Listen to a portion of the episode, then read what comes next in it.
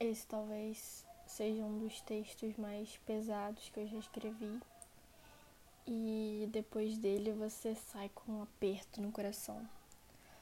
Mas eu acho que enquanto a decepção, a mágoa e o sentimento ruim ele estiver rendendo de alguma forma, sendo inspiração para alguma coisa, pelo menos ele está servindo. Então, é isso. Abre aspas. Não vejo graça nas relações.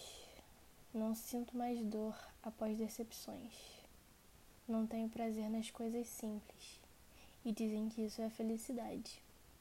Não sinto o gosto do queijo no hambúrguer não sinto o cheiro do meu perfume. Não sinto nada quando meu irmão me abraça. Eu consegui.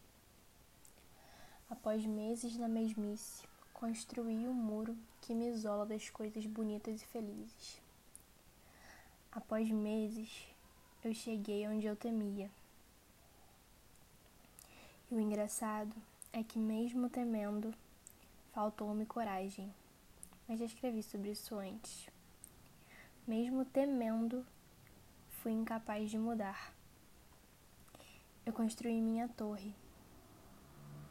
Posso, enfim, pular dela.